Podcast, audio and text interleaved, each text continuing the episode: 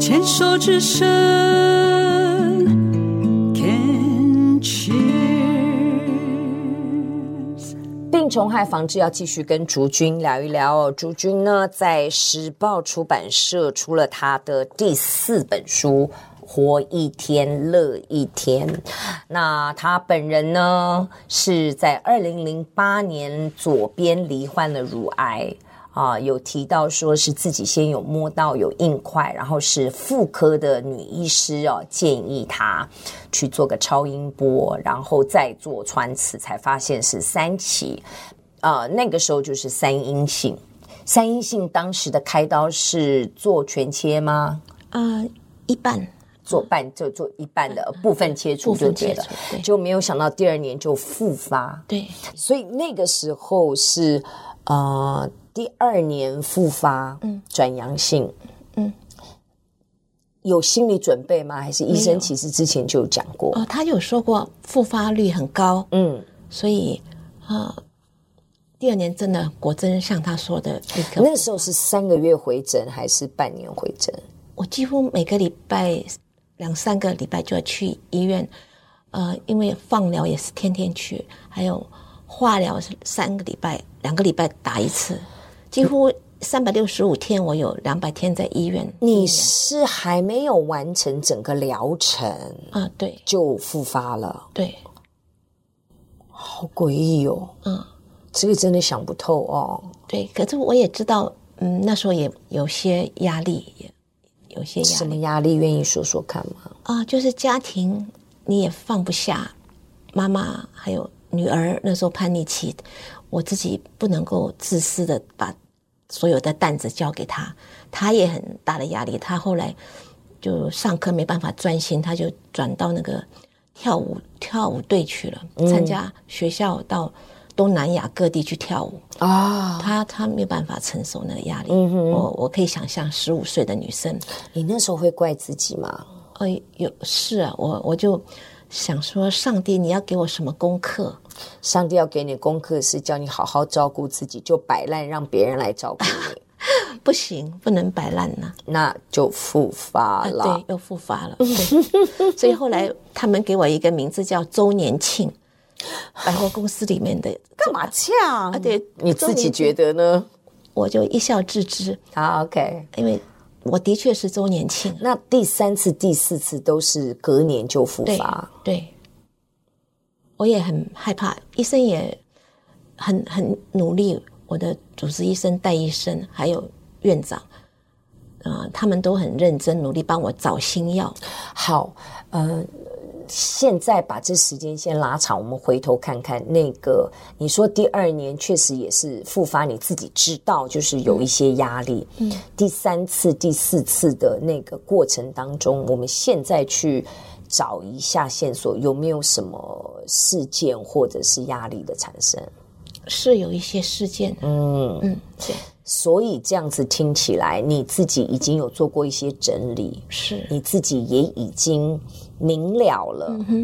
知道自己的 pattern、自己的模式是，只要你的压力绝对是诱发你的癌症的一个很主要的因素。是是， OK，你愿意谈谈大概是类似什么样的压力源，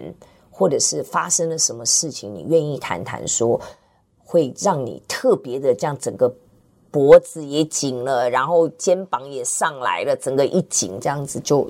发病了。那是我想，呃，有关于我家人的事情，我不想看这个。 OK，好是跟先生之间的互动啊、还对家人的呃女儿之间哦，跟先女生儿之间有，先女儿生跟先生 OK，好，就是因为家庭的互动，对会造成你的压力源。因为他们也有说不出的苦啊、他们发现、诶，哎不好意思哦，我要打断竹君哦，嗯因为在我们的节目哦，我们是不用替他人做解释哦，嗯我们只为自己哦，可是不需要解释哦，因为发生了已经发生了，哦各自为各自负责任哦。他有他的压力源，他有他的原嗯因，他发作了，你不需要替他们承受哦。哦，我是想说，因为呃，不是只有病人受这个压力，家属压力更大，他也不能够，他也需要发泄，他们也需要有个可出口。是他们的发泄也不能发泄在你身上。啊，所以才会有一些事情发生。你不用讲，我大概都了解这样。呃，而我想要再多说一点，如果是按照我的剧本的话，嗯，因为过去在你的家庭里，你们家的这三人就是你、你的呃先生跟你跟女儿的三个家庭的这个家庭动力，如果以心理学的角度来讲的话，来剖析的话。不见得正确，你你看你同不同意？因为你在家里本来就是一个主要照顾者，所以习惯性的另外两位从来没有学习，也没有机会去练习承担责任的照顾别人。嗯，所以其实，在当时发生的课题是， 你问主要你要你做什么功课，他不是只有要你做功课，他要他们两个也要做功课。嗯。他们俩的功课就他们要开始学习自立自强，跟学习照顾人。那你的功课是要学习放手，让他们试着来照顾你。哦，我我从来化疗都是我自己一个人去，我不要 不要给别人造成麻烦，我我不需要。所以我都不知道这个故事，但是就是这个功课，我猜想是这样。那你们的家庭动力就是长期以来你是那个主要照顾别人的人，可是，在你生病了之后，他们要开始承担照顾你的责任的时候，他们会不开心，他们会不习惯，所以他们也许会把那个情绪去倒在你身上，因为过去你都可以承受啊。你他们只要不开心，你就默默的当垃圾桶，你就收啊。哦，不过很感谢我先生，我觉得世界上再也找不到像他这么有爱心。当然，因因为他那时候，呃，答应我的是，如果娶我的话，连同我的父母一起娶，很好啊，这个很难，因为我是独生女。嗯那我爸爸年纪大了，然后我妈妈也是也年老了。我跟你讲，很难，对但是我不是要打破你美丽的幻象，这样子，美丽的美丽的意象，世界上很多男人都做得到， 不是只有他啦。但是你很有缘，你很有福气，碰到了这样的男人，很棒，真的很棒。我绝对，我还是要再次的声明，我绝对没有否认你先生的好跟你女儿的棒。只是在一个压力源的下面，不能怪他们，因为他们从来没有机会去练习跟学习怎么照顾人。他们过去，他就是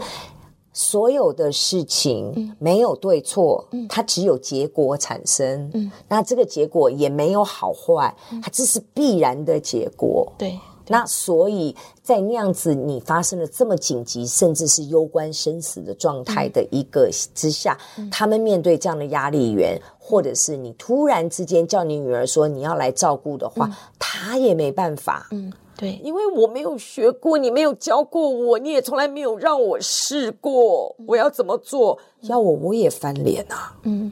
我也会不开心，而且要面对妈妈也许会不见了的那一个恐惧，他的 reaction，他的反应会更强烈。嗯那那个反应出现的行为模式是什么？不见得是我们设想的那一种，每个人求生的方式不一样。有个有的人是会更叛逆的去冲撞，嗯，有些人是可能就摆烂，嗯，有些人是躲起来，对，每个人都不一样，所以他没有好坏，对所以嗯，都 OK 的，只是你很清楚，你现在碰到这样的压力源，特别跟家人相关的压力源的时候，嗯你的身体会比你还快的反应出来，嗯，对，所以听起来到了第四次的时候。你有做一些转变，所以这么久没有复发的原因是你认为嗯，我先生转变，对我女儿也出国了，啊，对，